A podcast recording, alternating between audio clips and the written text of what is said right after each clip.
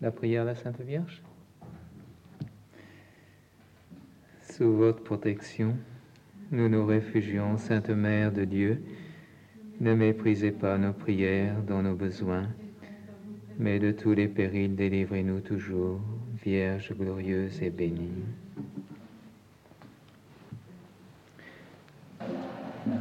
Je voudrais d'abord vous remercier de m'avoir invité. C'est pour moi une joie de me trouver parmi vous. J'ai entendu parler d'Estavayer depuis si longtemps par mon vieil ami le Père Lavaux que je me réjouis de faire votre connaissance. Mais je dois aussi vous avouer un petit peu mon embarras parce que je ne savais pas trop de quoi j'allais vous parler. Les sœurs dominicaines sont si gâtées par leurs frères que vous avez entendu parler de tous les sujets possibles et imaginables qui sont dans les cordes d'un professeur de théologie, surtout quand c'est des professeurs aussi savants que le Père Nicolas, que vous avez eu pendant si longtemps. Alors, euh, à force de réfléchir un peu, n'est-ce pas, je me suis dit, après tout, pourquoi ne pas sortir euh, de l'ordinaire et parler d'autre chose que d'un sujet de spiritualité? Et je vais vous parler d'un petit travail que j'ai fait récemment, qui a fait l'objet de ma leçon inaugurale à l'université et qui va paraître bientôt un article. C'est un travail sur la prédication de saint Thomas d'Aquin, notre grand frère saint Thomas d'Aquin. Il se trouve que lorsque j'étais aux éditions Léonine, n'est-ce pas, j'ai préparé l'édition critique des sermons de saint Thomas sur le Dédéchem Préceptis, sur le décalogue. Et puis, je me suis intéressé à, d'autres aspects de cette prédication et il se trouve que c'est tellement intéressant que j'ai pensé pouvoir en faire profiter d'autres. Alors, si vous voulez, c'est ça que je vais vous donner. Ce sera peut-être un tout petit peu, un tout petit peu sec. Hein. Je m'excuse d'avance, mais vous allez voir si je crois que la manière, la manière dont les auditeurs réagissent à une parole, c'est ça qui, l'a fait devenir savoureuse. Hein. C'est pas seulement du côté du parleur, c'est encore du côté de l'auditeur. Hein. Alors il y aura trois parties dans cet exposé. Dans la première, je vais recueillir avec vous l'essentiel des informations que nous possédons sur saint Thomas. J'ai intitulé cette partie Le prédicateur. Et de fait, vous allez voir, on recueille les choses qu'on trouve dans les catalogues des manuscrits, dans les dépositions des témoins au procès de canonisation, ou bien dans les statuts de l'Université de Paris. Hmm? La deuxième partie, je l'ai intitulée Le style du prédicateur. C'est, j'entends par là, les principales caractéristiques externes de la prédication de saint Thomas, c'est-à-dire un certain nombre de traits qui frappent le lecteur moderne parce qu'on ne s'attend pas trop à les trouver euh, chez un auteur du Moyen Âge, et en particulier chez Saint Thomas, qu'on imagine toujours perdu en abstraction. Hein. Et je pense que ça peut nous aider à réviser certaines idées sur Saint Thomas aussi bien que sur euh, cette époque-là. Et enfin, dans la troisième partie, ce sera quelque chose que j'ai intitulé le message, c'est-à-dire un peu un aperçu du contenu de cette prédication. Euh, si vous connaissez un peu par ailleurs le, la somme théologique, les grandes idées de saint Thomas, ça ne vous surprendra pas trop, mais vous verrez s'il a mis cela en œuvre avec un certain bonheur euh, pour euh, un public qui n'était pas celui de l'académie. Hein. Et au terme de ce petit parcours en trois étapes, eh bien, je crois que nous serons mieux à même euh, de, comprendre quel genre d'homme a pu être euh, saint Thomas en son temps. Si vous voulez, ce ne sera pas tout à fait un portrait spirituel de saint Thomas, mais ça pourra nous aider à en avoir une meilleure connaissance. Alors voici donc la première partie, le prédicateur. Le plus ancien témoignage concernant la prédication de saint Thomas se trouve dans deux manuscrits d'origine anglaise et qui sont maintenant conservés à Prague et qui contiennent une liste des œuvres authentiques de saint Thomas. Ce catalogue peut être daté avec assez de certitude de l'année 1293, c'est-à-dire tout juste 19 ans après la mort de saint Thomas. C'est dire que c'est quelque chose de très ancien et euh, précieux, précieux pour justement pouvoir distinguer dans les œuvres de saint Thomas ce qui est antique et ce qui ne l'est pas. Ce qui ne se trouve pas porté sur ces listes-là, voyez-vous, n'a pas beaucoup de chances d'être vraiment de saint Thomas, parce que vous savez, on prête toujours beaucoup aux riches, n'est-ce pas? Et à saint Thomas, ça n'a pas fait exception à la règle. Alors ce catalogue énumère d'abord les ouvrages que saint Thomas a composés lui-même, soit qu'il les ait rédigés directement, il écrivait très mal, mais il écrivait. son écriture est absolument illisible. Vous savez, il, faut, il faut des années et des années pour s'initier à déchiffrer l'écriture de saint Thomas. ou bien il est dicté. C'est peut-être pour ça d'ailleurs euh, qu'il a dicté. Il aimait dicter. Et nous connaissons certains de ses secrétaires. Je vous en nommerai l'un ou l'autre tout à l'heure. Mais après ces œuvres que saint Thomas a composées par lui-même, en viennent d'autres euh, euh, qui ont été recueillies par les auditeurs pendant qu'il parlait ou pendant qu'il prêchait, soit qu'il faisait cours, soit qu'il prêchait. Et c'est ce qu'on appelle des réportations. Vous avez peut-être rencontré ce mot au cours de vos lectures, n'est-ce pas? C'est, si vous voulez, ce sont les auditeurs qui prennent des notes et puis par la suite ça circule. Un petit peu, imaginez que après m'avoir écouté, là vous mettiez ça au propre et puis euh, à l'insu des Père Torres, sa prédication va circuler dans tous les monastères de Dominicaine. Je connais ça, ça m'est arrivé plus d'une fois. Et parmi les ouvrages qui se trouvent dans ce cas, comme euh, des réportations, donc il y a plusieurs commentaires bibliques. Pratiquement tous les commentaires bibliques sont dans ce cas, je crois. Et aussi ce qu'on appelle des collations sur le credo, sur le pater, dont la réportation a été faite par Réginald de Piperno, qui est précisément le, le, secrétaire perpétuel de saint Thomas et un fidèle ami. Piperno est très près du lieu où est né saint Thomas. Et il y a aussi des sermons sur le décalogue, dont les notes ont été prises par Pierre Deandria, qui est un autre de ses secrétaires, dont on connaît quelques œuvres. Et il y a aussi quelques sermons. Le catalogue nous dit quelques sermons, aliquas, pas beaucoup, quelques, pour les dimanches et les fêtes. Ces premières données sont confirmées par les dépositions des témoins au procès de canonisation, le procès qui s'est tenu à Naples en 1319 et un autre qui s'est tenu à Fossanova en 1321, pardon, euh, qui est l'endroit où saint Thomas est mort, alors qu'il se rendait au concile de Lyon en 1274. Et certains de de ces témoins au procès ont personnellement connu saint Thomas. C'était parfois des frères plus jeunes qui ont vécu avec lui dans le couvent de Naples au moment où il y était ou bien il arrive que certains personnages n'ont pas connu Thomas, mais en ont entendu parler comme d'un religieux célèbre et saint. Et plusieurs assurent l'avoir entendu prêcher. Et ils répètent, comme un fait digne de remarque, qu'il n'avait aucune occupation séculière, mais que, en dehors des heures consacrées au repos, il travaillait soit à la préparation de l'enseignement, soit à l'enseignement lui-même, soit à la prière, soit à la prédication. Vous voyez, il y a ces quatre occupations, l'enseignement, la préparation de l'enseignement, la, prière, la prédication. Ça revient comme un leitmotiv dans les euh, dépositions des témoins. Et parmi eux, certains se souviennent de l'avoir entendu prêcher sur l'Ave Maria, d'autres sur le Pater, D'autres encore se souviennent d'une semaine sainte qu'il avait prêchée à Rome. Alors il y a parfois entre les témoins de légères divergences sur le lieu précis.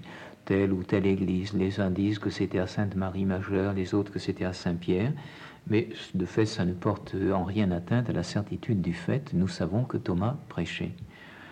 Et euh, à vrai dire, ça n'a rien d'étonnant, puisqu'il faisait partie d'un ordre de frères prêcheurs, il était normal qu'il prêchât. Et en plus, en sa qualité de maître en théologie, les statuts de l'université lui faisaient l'obligation de prêcher.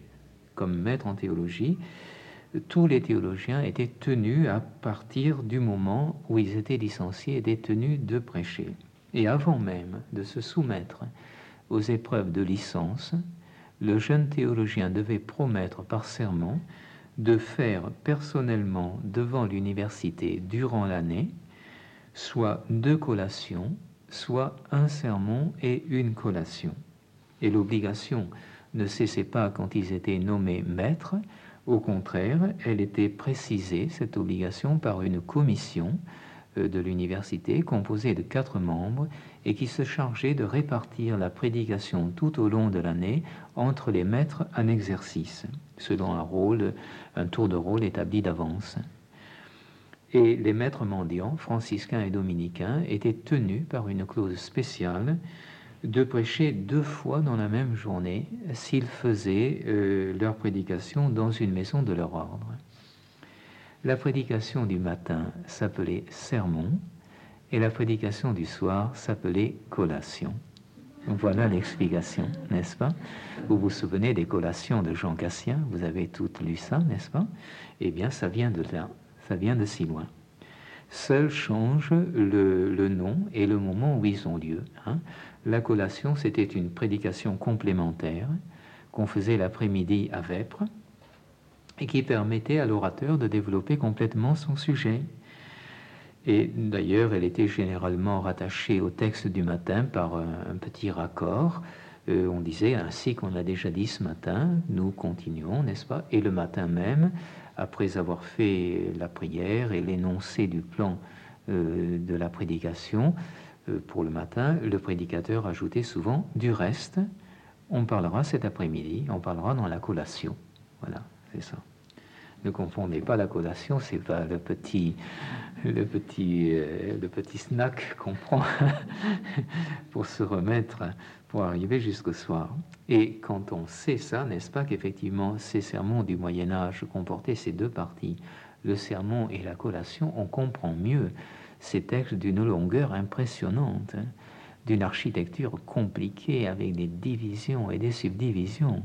C'était pas seulement destiné à bien explorer le sujet, c'était au fond une manière de durer le temps nécessaire parce que il fallait prêcher au moins une heure chaque fois. Hein. Dans l'état actuel de notre documentation, nous ne connaissons qu'un tout petit nombre des sermons de saint Thomas.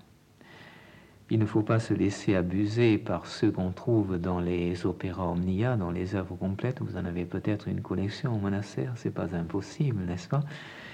Eh bien, depuis, depuis 1570, depuis 5 Pie 5, qui a donné son nom à la Piana, l'édition Piana, il y a dans ces œuvres deux collections de sermons attribuées à saint Thomas, l'une pour les dimanches et l'autre pour les fêtes, qui comptent au total 245 pièces. En réalité, je vous disais tout à l'heure, on ne prête qu'aux riches, ils sont tous apocryphes. Hein. Notre bon père Mandonnet autrefois avait cru pouvoir conclure à l'authenticité. Malheureusement, ne ce n'est pas possible. En fait, euh, si nous acceptons les quatre séries de prédications sur les grandes prières chrétiennes, euh, le Credo, le Pater, l'Ave Maria et le Décalogue, n'est-ce pas, qui totalise 57 homélies. Hein. Si nous acceptons cela, il n'y a que 22 sermons authentiques de saint Thomas.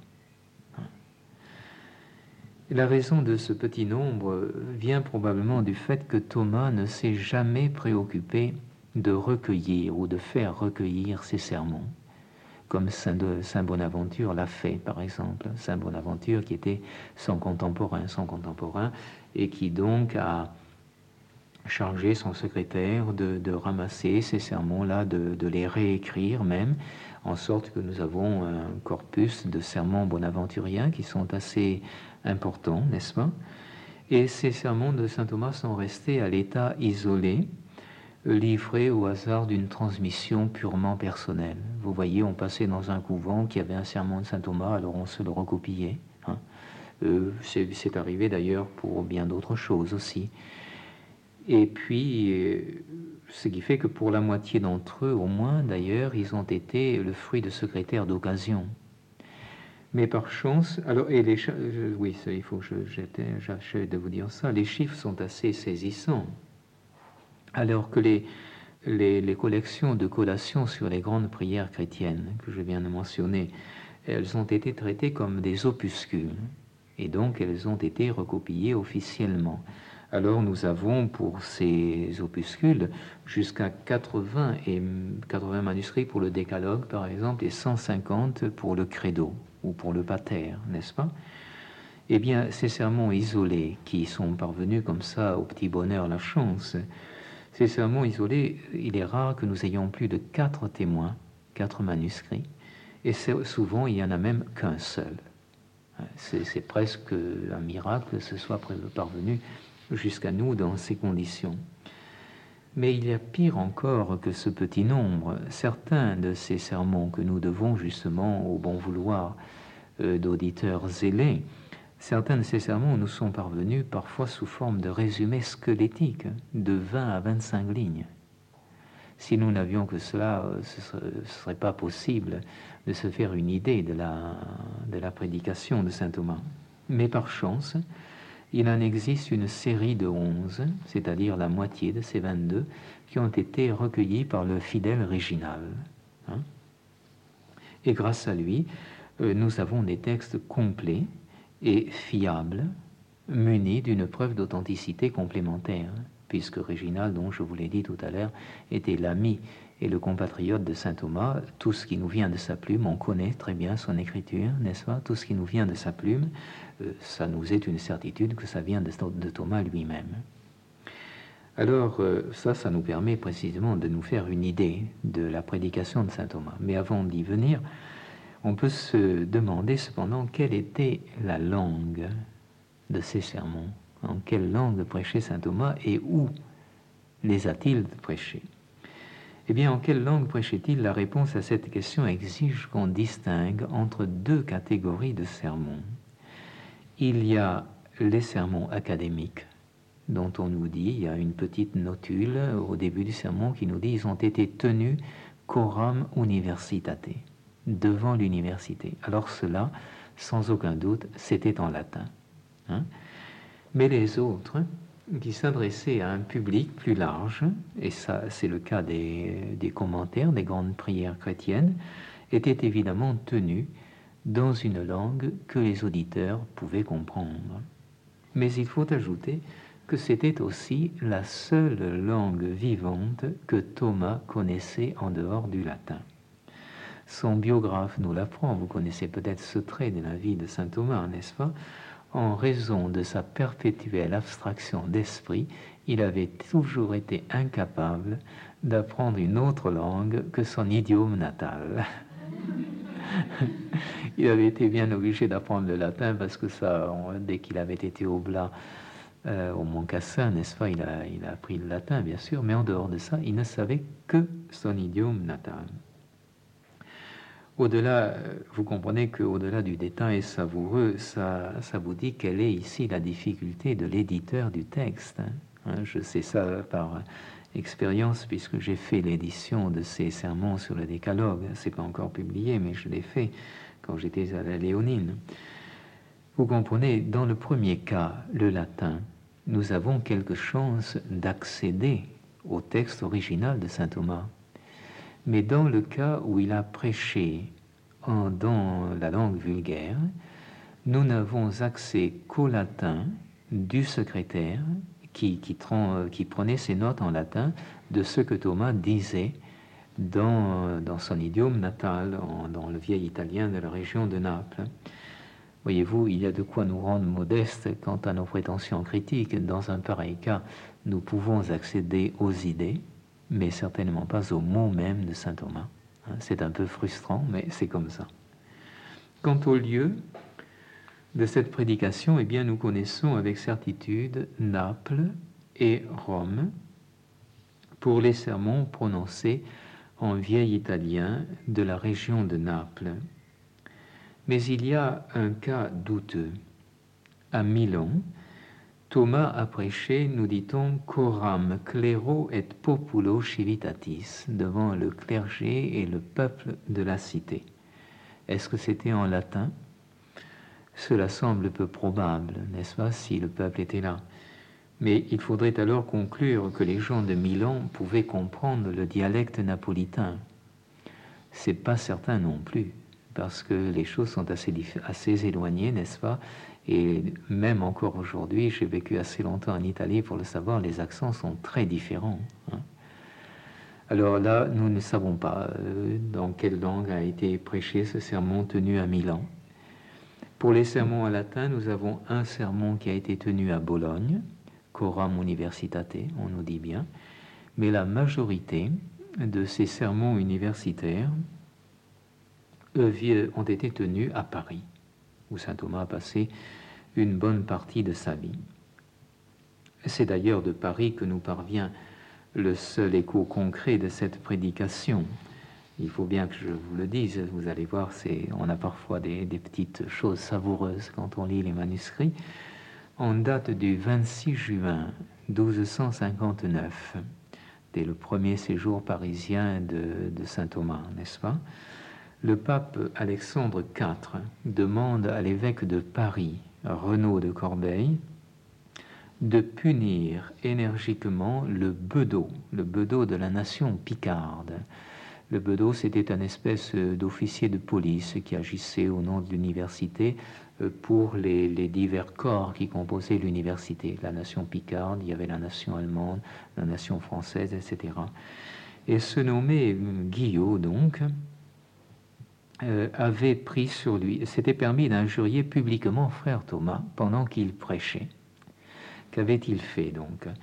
Et le dimanche des rameaux, il avait pris sur lui d'interrompre frère Thomas pendant sa prédication afin de publier in conspectu cleri et populi devant le clergé et le peuple le libelle de Guillaume de Saint-Amour contre les religieux. Vous avez entendu parler des, œuvres de saint Thomas, Contra impugnantes, euh, etc., des perfectionnés vitae spirituali, qui ont été écrites contre certains maîtres euh, séculiers de l'époque qui faisaient aux mendiants une guerre acharnée parce que les mendiants étaient meilleurs prédicateurs et meilleurs professeurs souvent et leur prenaient leur clientèle. Ce sont des choses qu'on ne pardonne pas facilement. Alors les maîtres séculiers faisaient donc une guerre acharnée aux religieux et nous en avons là un petit exemple, le, le bedeau donc qui interrompt la prédication pour donner connaissance du, du de Guillaume de Saint-Amour contre les religieux. Et pour sanctionner cette audace, le pape demande que le bedeau soit excommunié, privé de son salaire et révoqué à jamais de sa charge. On n'y allait pas de main morte. Hein. Mais vous voyez, c'est un écho parmi tant d'autres d'un monde universitaire qui n'était pas plus paisible alors qu'aujourd'hui. le, premier écho que nous avons, un des tout premiers échos que nous avons de l'université de Paris, c'est la grande grève de 1229-1230. Tous les étudiants avaient quitté l'université et ça en était allé à Toulouse. C'est de là que date la fondation de l'université de Toulouse, parce que on n'était pas content, je ne sais pas de quel nouveau règlement qui avait été promulgué par le roi. Mais quand les commerçants ont vu partir les étudiants, c'est que c'est eux qui n'étaient pas contents parce que ça faisait quand même des, ressources pour la ville. Alors finalement, on a dû céder sur certaines choses et l'essentiel de l'université est revenu à Paris. Mais entre-temps, Toulouse avait été fondée et on y avait envoyé notre, notre frère Roland de Crémone. Alors voilà, pour cette première partie concernant les témoignages que nous avons de la prédication de Saint Thomas. Vous voyez, nous avons fait notre miel de des choses qu'on a trouvées un petit, peu, un petit peu partout, dans les catalogues, dans les statuts de l'Université de Paris, dans les procès de canonisation. Euh, tout ça, ce sont des, petites miettes, mais c'est précieux à recueillir. Ça nous prouve qu'effectivement, Thomas a bien exercé cette activité de prédication et pas seulement euh, cette activité de professeur, comme on peut le croire, hein, à distance. Alors voyons maintenant euh, le style. Euh, j'appelle ça le style, c'est-à-dire donc certaines caractéristiques qui confèrent à la parole du prédicateur un cachet qui est à la fois celui d'un homme celui d'une époque, et qui en même temps reflète une certaine manière de concevoir la théologie et la prédication. Et pour illustrer chacun de ces trois aspects, j'ai retenu autant de traits correspondants. Ils reviennent comme, encore une fois, comme de, de véritables refrains dans la prédication, dans les sermons, et ça nous introduit assez profondément déjà à l'œuvre prêchée de saint Thomas. La première chose qui frappe le lecteur euh, qui aborde ces textes pour la première fois, c'est certainement leur extrême simplicité. On pourrait penser qu'il s'agit là peut-être d'un effet consécutif à l'abréviation due au reportateur, n'est-ce pas? Je vous disais, c'était des notes qu'on a prises pendant qu'il parlait. Il y a peut-être cela, mais pas uniquement. Cette qualité de simplicité est en fait inhérente à la prédication de Thomas, et ses auditeurs l'avaient remarqué. Au procès de canonisation, ils nous disent il prêchait de telle sorte qu'il évitait les curiosités affectées d'une éloquence trop humaine, ainsi que les allitérations bizarres dans l'énoncé et le traitement du thème. Il proposait seulement ce qui lui paraissait utile à ses auditeurs, réservant pour la discussion scolaire les questions trop subtiles. Mais le fait a été souvent remarqué, et il suffit de parcourir en effet d'autres sermons de l'époque pour s'apercevoir du contraire de cette qualité précisément. certains de ces sermons des contemporains de saint Thomas souffrent d'une véritable intrusion de questions philosophiques qui n'ont rien à voir dans la prédication précisément. Hein. Bien sûr, on ne peut pas nier que le professeur transparaît parfois hein, chez saint Thomas. Il est toujours présent, en particulier dans la grande clarté pédagogique, qui est un aspect de cette simplicité de la forme. Mais il arrive aussi qu'on trouve dans l'une ou l'autre homélie des ébauches de questions disputées. Vous savez, la manière dont les. C'était la manière dont se tenaient au fond les séminaires du temps. Hein, on avait un débat sur une question et le maître finalement euh, faisait une détermination finale qui apportait euh, la part d'enseignement. Alors je vous dis, on y trouve parfois l'ébauche de, de, questions disputées, les controverses théologiques du moment, par exemple la question de l'éternité du monde, qui était une question très brûlante à l'époque, ou encore le différent dont je viens de vous parler entre les séculiers et les mendiants. À la vérité, ceci est tout à fait normal qu'on y trouve des choses comme ça dans cette prédication, parce que une prédication qui se veut actuelle ne peut pas passer sous silence les, les sujets de préoccupation euh, des gens qu'on veut rejoindre. Or, dans le cas des sermons académiques, ces auditeurs étaient des clercs qui étaient eux-mêmes plongés euh, jusqu'au cou dans ces questions-là. Et Thomas ne l'ignorait pas. Cependant, quand il aborde ces questions dans la prédication, il le fait avec une remarquable sobriété de langage, euh, sans employer en chair les termes techniques. Jamais. C'est rarissime si on en trouve un. Et son parti pris de simplicité exclut encore, c'est évident, les envolées oratoires. Il y a vraiment là une touche personnelle à laquelle on ne peut pas se tromper. Et cela est si fort qu'on peut détecter une citation à la simple lecture. Par exemple, s'il arrive à Saint Thomas de citer Saint Bernard, il n'a pas besoin de mettre les guillemets pour qu'on s'en aperçoive. Hein. Ce n'est pas qu'il soit contre l'emploi d'une certaine éloquence pour émouvoir l'affectivité des auditeurs, il en parle très bien, il la défend contre les détracteurs de cette éloquence, mais il refuse de réduire cet art à une quelconque habileté mondaine. À plus forte raison, il réprouve toute enflure du discours et il n'est pas moins sévère contre ce qu'il appelle les frivolités des prédicateurs. Et il en fait la théorie, très consciemment. Ici, je vais, tout ça, vous savez, euh, je ne le dis pas chaque fois, mais ce sont des textes de Thomas que je vous cite. Hein, hein.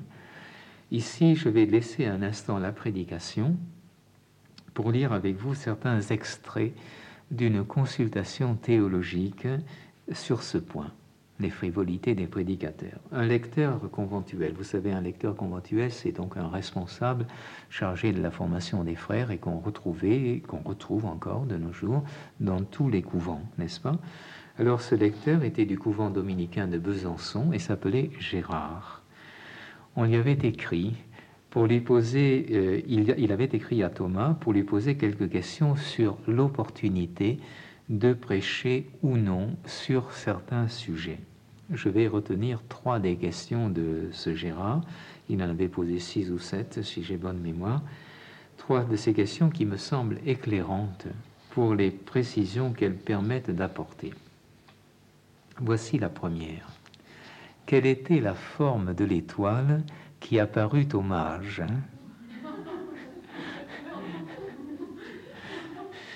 Avait-elle l'aspect d'une croix, d'un homme ou d'un crucifix? Alors à cette question, Thomas réplique, je sais bien que Chrysostome raconte quelque part quelque chose de semblable. En réalité, c'est un pseudo-Chrysostome. Pour l'honneur de Saint Jean Chrysostome, il faut le préciser. Alors Thomas dit, je sais bien qu'il raconte ça, mais il ne l'enseigne pas formellement. Et aucun des autres saints docteurs n'en a parlé. Puisque ce n'est pas certain, il vaut donc mieux ne pas prêcher cela. Et voici la raison, il ne convient pas aux prédicateurs de la vérité de s'égarer dans des fables invérifiables. Deuxième question. Le même correspondant lui demande Est-ce qu'on peut enseigner que les petites mains de l'enfant Jésus ont façonné les étoiles? Vous reconnaissez, il y a un hymne qui dit ça, un hymne liturgique qui dit ça. Alors Thomas donc explique longuement l'impropriété de cette expression et il finit par conclure il ne faut pas abuser de ces licences poétiques et il vaut mieux ne pas les prêcher. Il importe de ne pas troubler l'âme des simples par des histoires de ce genre. Le troisième, la Vierge Marie. La Vierge Marie s'est-elle rappelée tous les jours de sa vie, et cela sept fois par jour, et avec une douleur véhémente, la prédiction du vieillard Siméon sur le glaive qui devait lui transpercer le cœur. Alors ici, vraiment, on sent que Thomas, malgré sa grande patience, est tout près de perdre patience. Alors il réplique froidement, il est tout aussi facile de mépriser pareille assertion que de la formuler, car elle ne s'appuie sur aucune autorité. J'estime qu'il ne faut pas prêcher des frivolités de ce genre. Voilà le terme, n'est-ce pas? Alors qu'il y a tant à dire au sujet de vérités très certaines. Hein? Ces réponses se passent de commentaires, je crois. Il est évident que la simplicité dont je parle et qui bannit, qui chasse tant les artifices de la forme que les, les exagérations pieuses, cette simplicité traduit vraiment l'option d'un homme et d'un théologien pour qui l'essentiel possède assez de force pour s'imposer par lui-même sans avoir besoin du, secours des piètres habiletés du prédicateur. Je vous avais dit trois grandes caractéristiques. La seconde réside dans un fréquent recours à l'expérience quotidienne. Et la chose est d'autant plus frappante qu'on ne trouve jamais, jamais chez saint Thomas les exemples anecdotiques qui émaillent les discours des prédicateurs de cette époque. Vous savez, les exemples ce sont ces historiettes à la véracité douteuse qui sont destinées à illustrer la leçon que veut faire passer le prédicateur.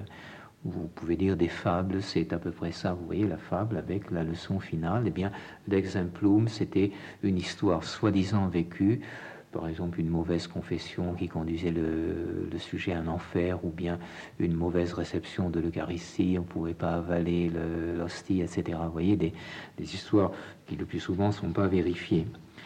Alors, au lieu de, de, raconter des histoires de ce genre, Thomas, lui, préfère faire appel aux sentiments et aux expériences que chacun a pu connaître par lui-même. Et il donne ainsi à sa parole un poids de vécu assez inattendu de sa part. Hein. Il faudrait ici énumérer une bonne dizaine de ces allusions. Elles touchent souvent au domaine de l'amour, de ses joies, de ses peines ou de ses exigences. Elles font appel à l'expérience de l'artisan ou de l'artiste, et même à celle de l'ivresse, euh, pour expliquer la béatitude des saints dans la patrie, n'est-ce pas? Il dit ils seront hors d'eux-mêmes, n'est-ce pas? Comme quelqu'un qui est ivre, il est hors de lui. Hein. c'est amusant de trouver la comparaison, mais elle est parlante. Hein. Parfois, il fait penser à Freud avec euh, sa description de la mégalomanie du désir, hein, de l'égoïste recherche de l'intérêt personnel le désir qui, a toujours des forces pour aller plus loin. Parfois encore, c'est tout simplement sa, euh, sa propre expérience de prédicateur ou de confesseur que Thomas euh, évoque. Par exemple, la confession, c'est très amusant. Euh, je tâcherai de penser à vous envoyer un, exemplaire de cet article quand il sera paru. Vous trouverez les références et éventuellement les textes même. Il évoque ces pénitents trop habiles qui divisent leurs péchés entre plusieurs confesseurs. pour n'avoir pas, pas une pénitence trop lourde, s'entend, n'est-ce pas Alors, il évoque donc des, expériences de ce type-là, ou bien, et alors, dans ce contexte-là, il y a une expression qui revient très souvent, sicut et apudnos manifeste videmus, comme nous le voyons fréquemment par ce qui se passe parmi nous. Voyez alors, pour être tout à fait honnête, il faut préciser que ce recours à l'expérience se fait parfois par auteur interposé, hein, parfois on reconnaît Augustin ou Grégoire dans ses recours à l'expérience, et bien sûr Aristote. Aristote, c'est à ce dernier que Thomas emprunte son exemple le plus inattendu. Savez-vous pourquoi le caméléon n'est pas heureux? Le caméléon, l'animal, n'est-ce pas? Il y a peu de chances que Thomas ou bien ses auditeurs aient jamais vu un animal comme ça, n'est-ce pas? Aristote, lui, en avait vu. Qu'importe. Alors il leur explique que l'idée de bonheur parfait implique l'idée de stabilité, c'est-à-dire qu'il ne, reste, il ne laisse plus rien à désirer, ni non plus rien à craindre quant à la durée de ce bonheur. Or, le caméléon qui change de couleur suivant son environnement ne peut prétendre à cette stabilité, et par conséquent, il ne peut prétendre au bonheur complet non plus. Cet exemple est un peu exotique et c'est vrai, c'est une exception. Le plus souvent, le recours à l'expérience traduit une réalité vécue et que l'on découvre et l'on découvre dans ces sermons précisément le reflet du monde dans lequel vit Thomas. À vrai dire, ce n'est pas toujours glorieux. Hein, ce n'est pas toujours glorieux. Je pense à un certain antisémitisme qui perce ici ou là et qui est malheureusement presque connaturel à la pensée chrétienne, hein, ou encore aux préjugés de la supériorité masculine qui affleure également. Et même si Thomas s'efforce à une position équilibrée, on sent qu'il est plus ou moins partie prenante de son milieu. Ce qui est d'ailleurs tout à fait explicable et normal, n'est-ce pas? Parfois, il combat carrément certaines déviations, par exemple la croyance à l'astrologie ou le recours au devin et à diverses superstitions. Et il se trouve que ces passages, qui sont les plus datés, hein, sont aussi peut-être les plus actuels. Qui pourrait dire en effet que notre temps est moins superstitieux ou moins antisémite qu'on ne l'était à l'époque? Hein. Et il est un point sur lequel ce double caractère daté et actuel à la fois de la prédication de Thomas vous paraîtra obvi. Vous le savez peut-être, il est un partisan décidé de la peine de mort pour les criminels. Et il explique pourquoi dans ses sermons, même dans ses sermons, le bien de toute une communauté est préférable à la vie d'un seul individu. Le principe peut sembler révoltant, et pourtant c'est lui qui est à la racine lointaine des théologies de la libération actuelle. Parce que c'est ça qui justifie l'insurrection armée contre un régime politique injuste, avec au besoin la mise à mort des oppresseurs. Le bien de tout un peuple est préférable au maintien d'un ordre injuste au profit de quelques-uns. Tous doivent vouloir cela, insiste Thomas, pas seulement en pensée, mais bien en acte. La révolte n'a pas besoin d'aller toujours aussi loin, mais c'est un fait que Thomas ne ménage guère les exploiteurs, quels qu'ils soient. Tous ceux qui détiennent injustement un fief, une province ou un royaume sont des voleurs ils sont tous tenus à restitution. Thomas revient sur ce point avec la plus grande précision. Voler, ce n'est pas seulement dérober en cachette. Mauvais princes et rois qui enlèvent par violence les biens de leurs sujets sont des voleurs. Ils le sont encore quand ils portent des lois iniques dans le seul but d'en retirer un profit. Et Thomas rappelle alors un mot énergique d'Augustin, toute domination injuste est un vol, que sont donc ces royaumes sinon des espèces de brigandage? Imagine-t-on un, prédicateur prêchant ainsi aujourd'hui? Dans notre bonne ville d'Estavayer hein il suffit pourtant de continuer notre lecture pour trouver bien des exemples semblables. La justice sociale est très présente dans l'œuvre prêchée de Thomas d'Aquin. Il ne cesse de dénoncer la rapacité des gouvernants injustes, la cupidité des marchands qui fraudent sur les mesures et les poids, des taverniers qui mettent de l'eau dans le vin qu'ils servent à leurs clients.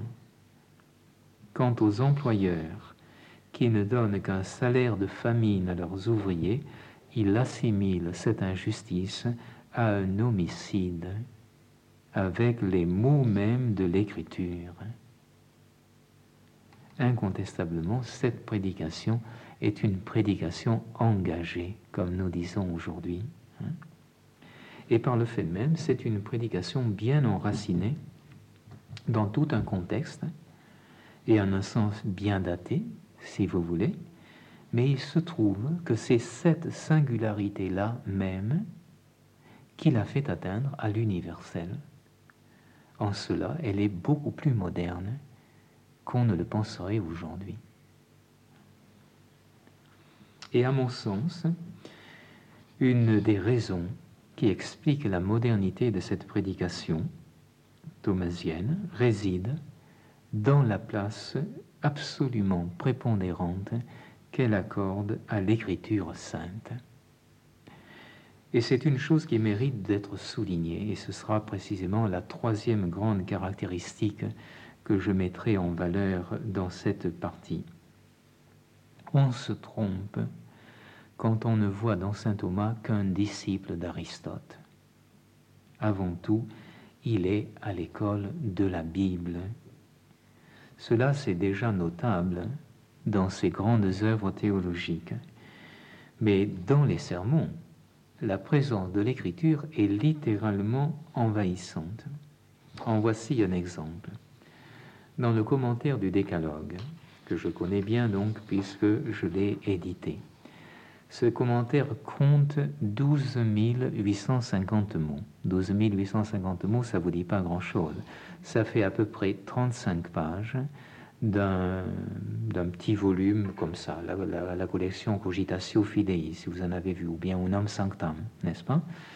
Eh bien, dans ces 35 pages, il y a 491 citations ou réminiscences scripturaires. Cela fait une moyenne de 14 par page. 14 citations pour une seule page. La proportion n'est pas moins importante pour les œuvres théologiques. On a pu compter, ce n'est pas moi qui l'ai fait, mais on l'a fait. On a pu compter dans la somme de théologie et dans la somme contre les gentils 25 000 citations de la Bible, alors que les citations d'Aristote s'élèvent tout juste à 4 300 la proportion est de 1 à 5. Mais ces chiffres ne disent pas tout. Seuls, ils sont déjà significatifs, c'est vrai, mais ils nous invitent à nous souvenir que le véritable titre universitaire de saint Thomas, ce n'était pas docteur en sacrée théologie, mais c'était magister in sacra pagina, maître en sainte écriture et la pratique de son enseignement consistait dans le commentaire des Écritures. Vous le savez peut-être, de même qu'il était obligé par les statuts de l'université de prêcher, de même il était tenu de commenter la Bible.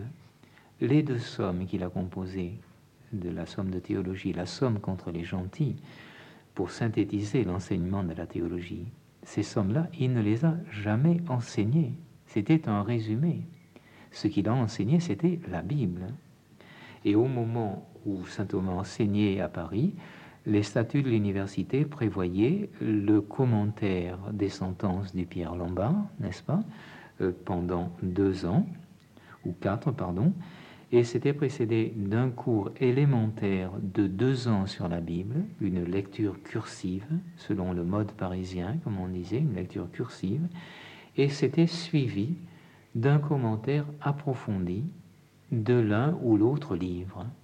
Alors par exemple, pour Saint Thomas, le commentaire sur Isaïe relève du premier style, commentaire cursif, et le commentaire sur Job relève du second style, un commentaire approfondi.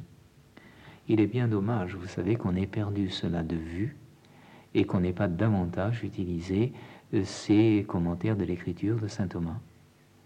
J'ai maintenant des étudiants qui font avec moi des mémoires de licence et je les oriente un petit peu de ce côté-là et je crois qu'on devrait trouver euh, des choses intéressantes. Hmm. Et outre cet emploi massif de l'écriture, on trouve dans les sermons des nombreux passages qui témoignent de la primauté que Thomas reconnaît à la parole de Dieu écrite. Sans les reprendre par le détail, je crois qu'on peut les résumer à l'aide d'une formule qui revient plusieurs fois. C'est que à la base de toute attitude chrétienne de conversion, d'approfondissement ou de progrès dans l'amour fraternel, il place une écoute attentive et même amoureuse de la parole de Dieu. Et il voit dans la joie que nous prenons à l'écoute de la parole de Dieu un des signes de l'amour que nous portons à Dieu.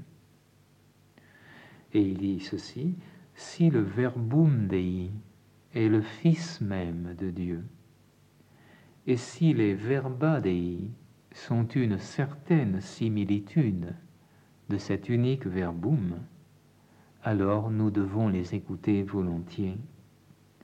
Le signe que nous aimons Dieu, c'est que nous écoutons sa parole avec amour. Il y a d'ailleurs un sermon sur la parabole du festin qui s'étend longuement sur la nourriture que l'on prend à cette table et qui n'est rien d'autre que la parole de Dieu. Sans aucun doute, le prédicateur avait la théorie de sa pratique hein, et inversement.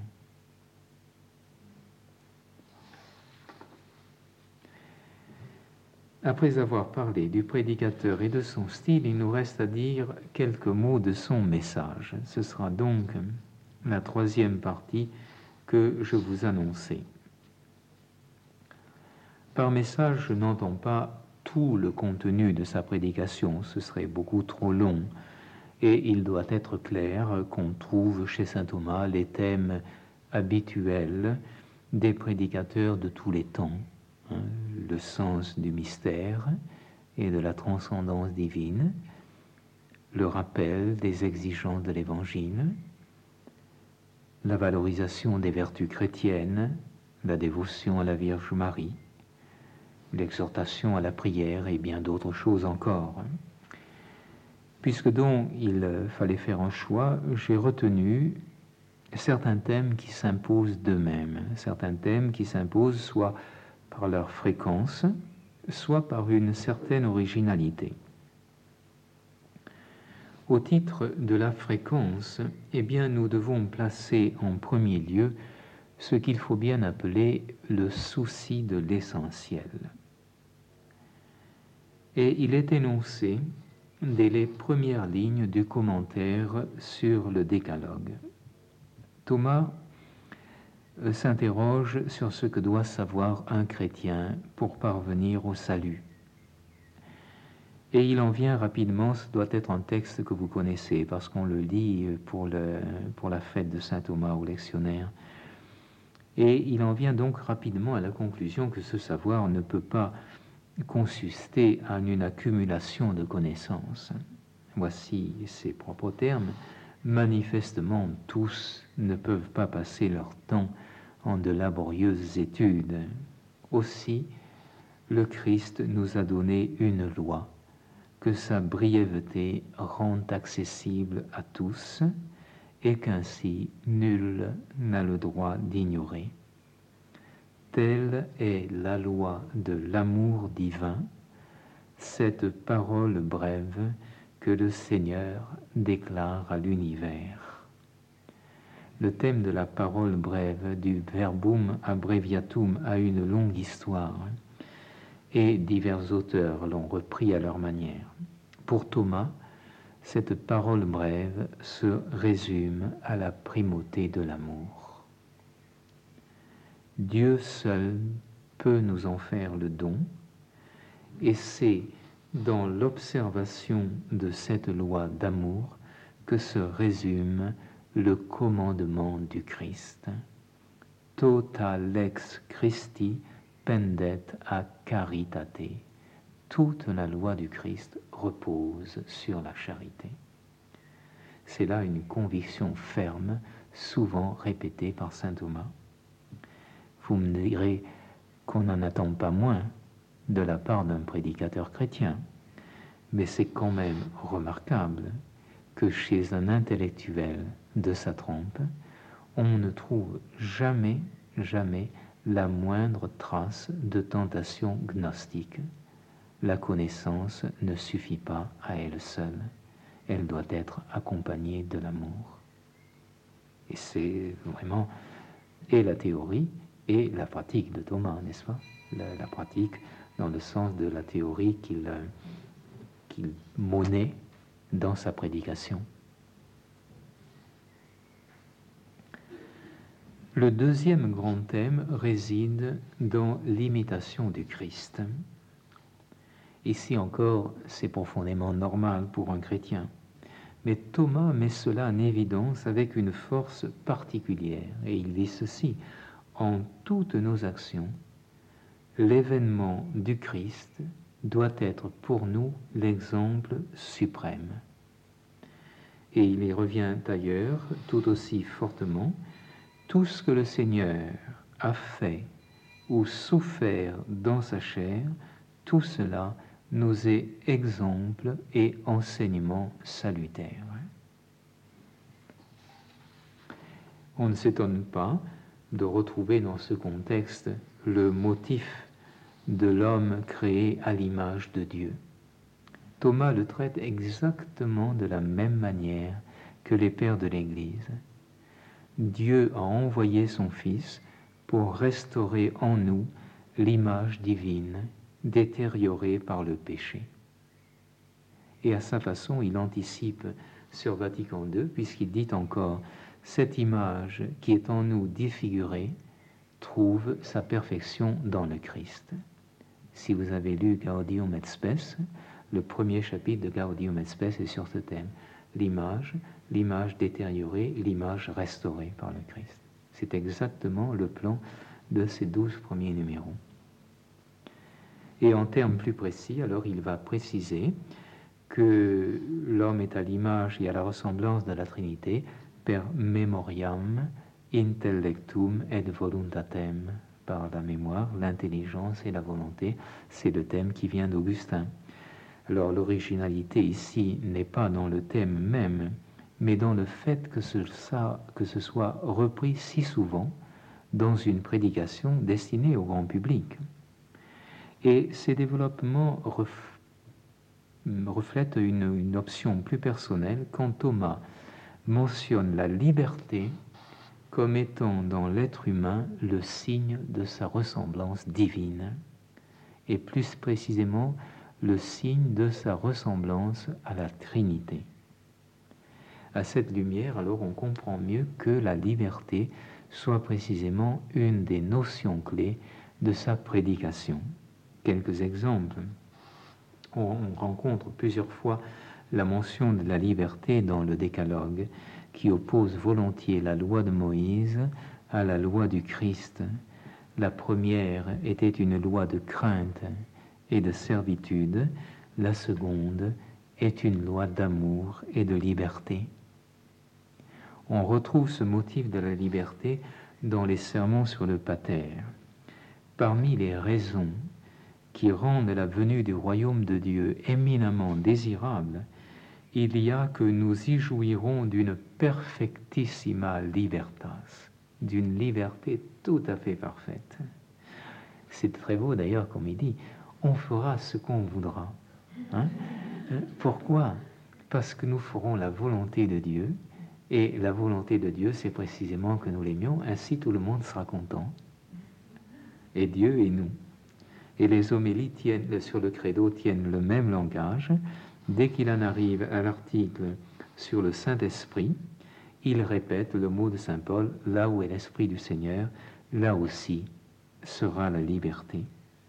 Sans aucun doute, il y a un thème majeur qu'on peut rapprocher des, développements de la primaire secondaire sur la loi nouvelle, hein, les questions 110 à peu près, qui consiste dans la grâce de l'Esprit Saint répandue au cœur des croyants le juste, il n'y a plus de loi.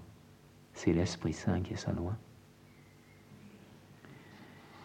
Et parmi les grands sujets qui, qui s'imposent à la lecture de ces homélies, il y a encore le Saint-Esprit et l'Église. Je les mentionne simultanément car pour Thomas, l'Église est inséparable de l'Esprit.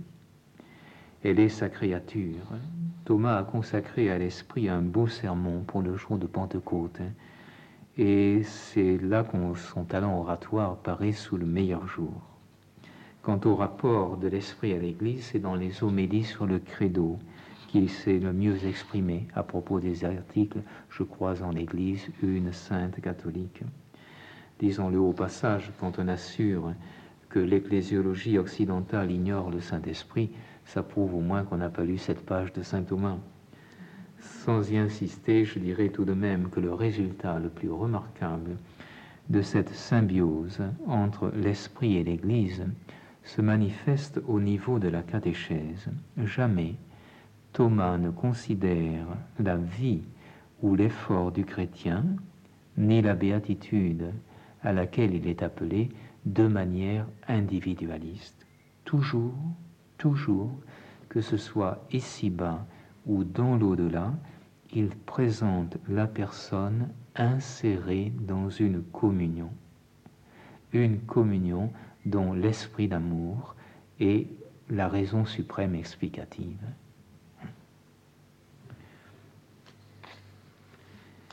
Il y aurait encore bien des choses à mettre en relief. J'en retiens une dernière. Une dernière, la manière dont Thomas parle de la vertu d'humilité. C'est cela qui va nous permettre d'approcher de plus près la personne du prédicateur et du théologien.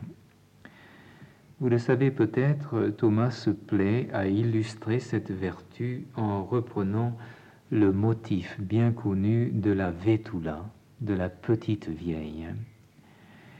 Et par sa foi au Christ, une petite vieille d'aujourd'hui est bien supérieure à tous les philosophes païens d'autrefois, car elle en sait beaucoup plus qu'eux sur la destinée finale de l'être humain.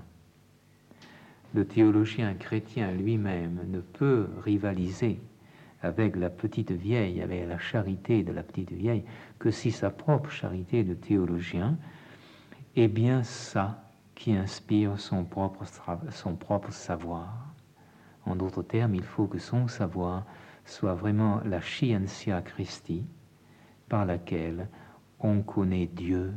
Plus on connaît Dieu, plus on l'aime. Sans quoi, c'est une science qui enfle.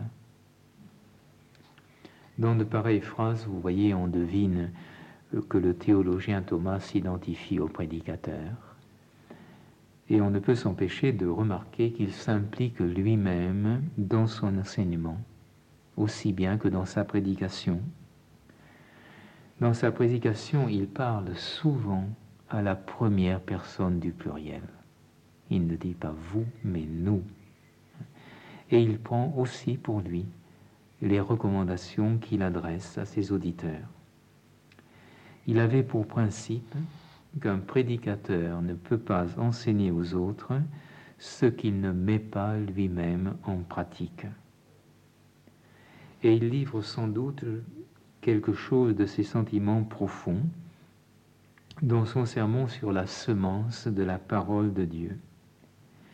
Il nous dit ceci, le prédicateur doit puiser dans le secret de la contemplation ce qu'il propose au plein jour de la prédication.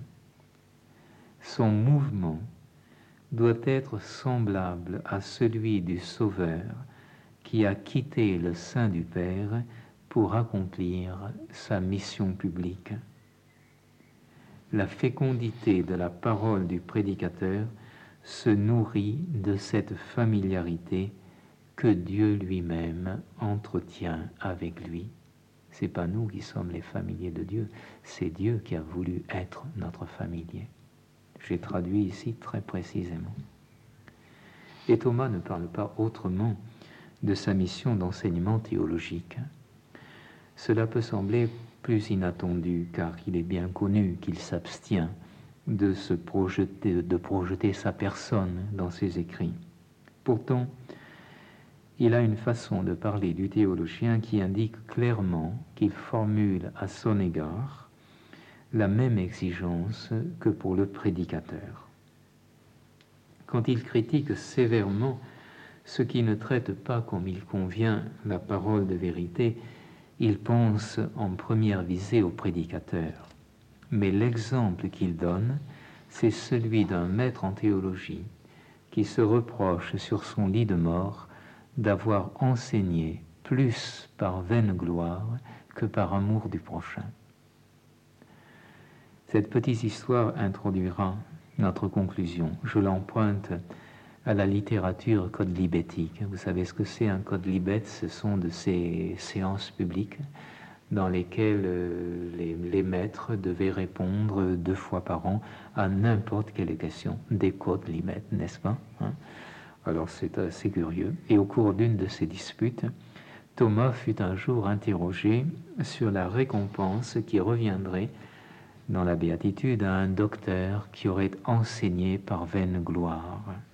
Et voici la réponse.